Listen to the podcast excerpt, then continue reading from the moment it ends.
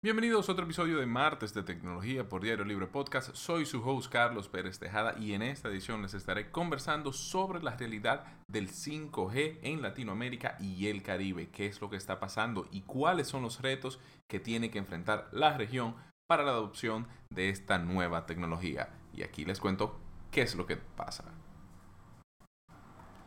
Y es que dentro de las múltiples preguntas que recibo sobre tecnología, el tema del 5G ha tomado relevancia. Las inquietudes van desde cuándo tendremos esta tecnología disponible hasta si de verdad marcará un antes y un después en la actual era digital en la que nos desarrollamos.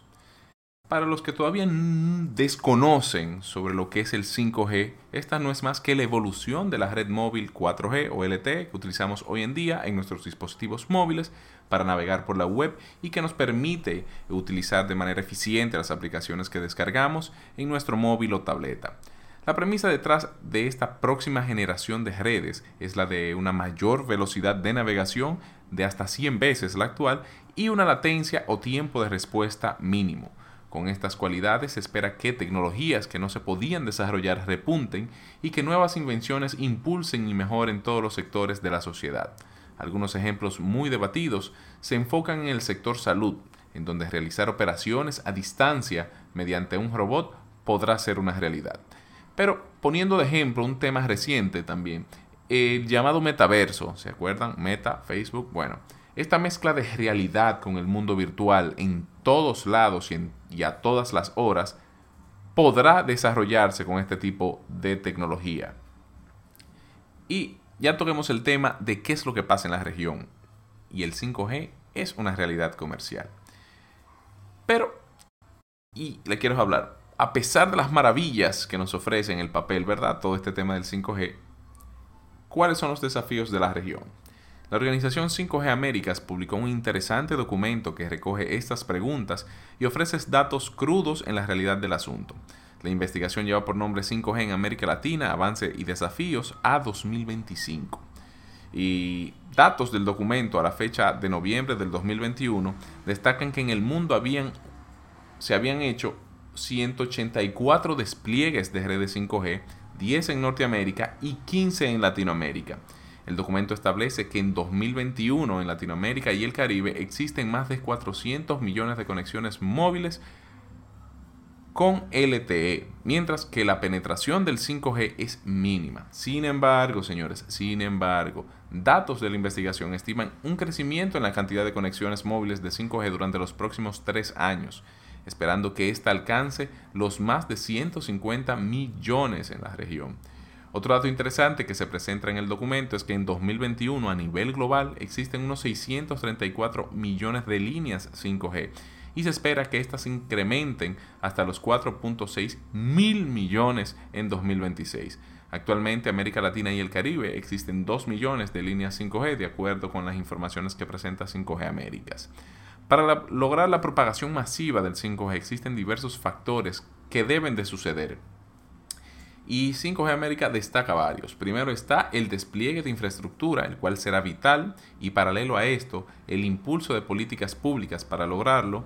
Número dos, está el elemento que es el desarrollo, la producción y la adopción de equipos móviles con la capacidad de soportar esta quinta generación de redes móviles. Pues sería ilógico que nosotros creemos todo este tema de infraestructura para redes 5G, pero no hay equipos que los puedan utilizar. Entonces, el tema de los equipos será muy importante.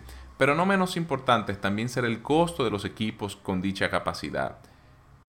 5G Américas destaca que debe de existir un precio por debajo de los 125 dólares por equipo para impulsar la adopción masiva. Pero la realidad es que actualmente el mercado está quizás un poco lejos de esto y los móviles más económicos con capacidad para el 5G rondan los 300 dólares, pero se espera que en uno a dos años este precio disminuya eh, de manera considerable.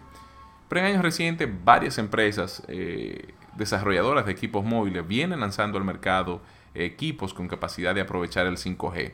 Las ventas de teléfonos celulares con capacidad de redes a junio del 2021 fue que un 13% para aquellos con 2G, 1.7% para aquellos móviles con 3G, un masivo 52% para el 4G y un 33.3% para el 5G. Si te has comprado un móvil de alta gama eh, recientemente, tienes un equipo con capacidad 5G de seguro.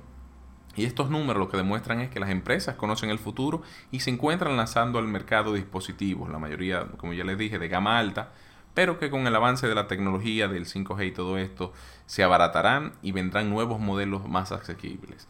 En la investigación realizada por la organización que tiene como filosofía la de fomentar el desarrollo de esta generación de redes móviles, esta asegura que para el próximo año 2022, escuchen bien, el próximo año 2022, los envíos a las tiendas de equipos móviles con capacidad 5G superará a los de 4G.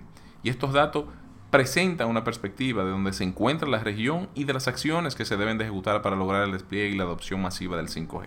La República Dominicana se encuentra dando los pasos para lograr el despliegue de las redes móviles de quinta generación para el próximo año 2022. El Indotel eh, realizó el proceso de licitación para lograr esto y ahora las telefónicas tienen la bola en su cancha para iniciar todo el tema del despliegue de infraestructura y encender y empezar a navegar en 5G aquí en la República Dominicana.